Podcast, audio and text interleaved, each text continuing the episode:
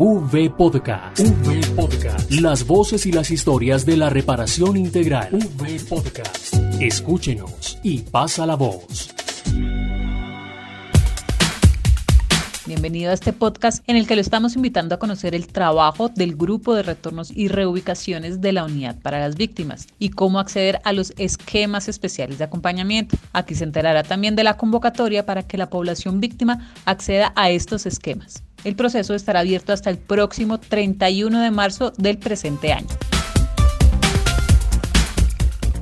Consiste en poder atender las necesidades eh, tanto comunitarias como individuales de las personas en situación de desplazamiento que se encuentran retornadas, reubicadas o integradas localmente en los diferentes municipios del país. Eh, pues como lo menciono serían dos rutas las que manejamos, una ruta comunitaria y una ruta individual. En el marco de cada una de ellas pues se tienen diferentes estrategias que nos permiten acompañar su proceso para que eh, en, en cualquiera de los dos casos, tanto a hogares como a comunidades, el proceso sea sostenible. ¿Qué consiste que sea sostenible? Que tengan unas condiciones mínimas en su territorio o en su lugar de residencia final que les permita quedarse en el lugar, bien sea de retorno, de reubicación o de integración local. Quien habla es el coordinador del grupo de retornos y reubicaciones, Yolman Osorio, quien nos explica además que hay tres líneas de acción. La primera tiene que ver con el retorno, que significa que la persona regresa al lugar de donde fue desplazada. La segunda línea de acción es la reubicación significa que la persona se ubica en un lugar diferente al que fue desplazada y diferente a donde llegó después del desplazamiento. Y la tercera es la siguiente. Y tercero, la integración local, y es que ya la persona tiene eh, mucho tiempo en un lugar eh, desde el momento en que eh, ocurrió su desplazamiento y lo que decide es quedarse en ese lugar ya de forma definitiva. Como lo mencioné, son varias las estrategias. tenemos oferta destinada para cada una de estas rutas. En lo que tiene que ver con la ruta individual, eh, a partir de la solicitud de la víctima del hogar, que es eh, aquí esa ruta se maneja para, para hogares o personas, puede ser desde una persona hasta máximo 10 personas por hogar. Eh, y tenemos unos apoyos económicos tanto para el traslado de las personas con sus enseres de un punto a otro, como para apoyarlos en su sostenibilidad durante un año. La unidad para las víctimas también gestiona toda la oferta para que las víctimas accedan desde el lugar en el que están. Y de manera general también la parte comunitaria pues manejamos lo que, se, lo que llamamos planes de retornos y reubicaciones en los cuales tenemos acciones que permiten esa sostenibilidad y en ese marco eh, también tenemos una oferta propia desde la unidad que son los esquemas especiales de acompañamiento comunitario eh, son proyectos que nos permiten a nosotros adelantar acciones eh, en pro de hacer sostenibles y cumplir las eh, acciones que están en los planes de retorno. Estos esquemas pues se presentan o se adelantan a través de la coordinación con las diferentes alcaldías donde está la comunidad y adelantamos esas acciones a nivel general. Pero ¿y cuáles son las etapas de estas rutas? La primera de las rutas, digamos la ruta individual, ah, iniciamos con la verificación de los principios que rigen el proceso de retornos y reubicaciones. El primer principio es la voluntariedad, entonces arrancamos o iniciamos el proceso a partir de una solicitud del hogar o la víctima. El segundo es el tema de seguridad, entonces verificamos que efectivamente en los territorios hacia donde va la persona existan condiciones y sobre todo concepto de seguridad viable y vigente emitido eh, por la, el Comité Territorial de Justicia Transicional presentado por la Fuerza Pública.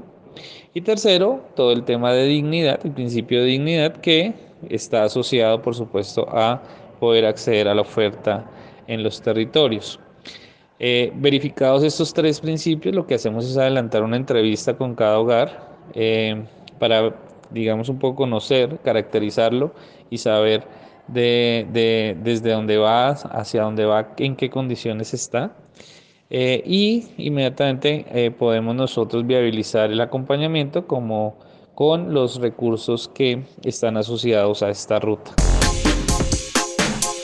Posteriormente, se hace un seguimiento durante un año para empezar a hacer los cierres de los acompañamientos a partir de la verificación de una sostenibilidad en el territorio. Y frente a la ruta comunitaria, tenemos ocho pasos que se adelantan para poder tener, para que una comunidad pueda efectivamente contar con un plan de retorno, también bajo los tres principios de voluntariedad, seguridad y dignidad. Eh, y lo que hacemos es adelantar como el proceso de alistamiento, de verificación de las necesidades de la comunidad, el listado censal de las personas que están adscritas o posiblemente van a estar adscritas al plan, eh, la verificación con el registro único de víctimas, las, la verificación de la oferta en el territorio para poder eh, tenerla en cuenta a la hora de la formulación del plan. Luego de todo este ejercicio de alistamiento, adelantamos las, los diálogos con las comunidades, en el caso de comunidades no étnicas, y adelantamos las concertaciones con las comunidades étnicas.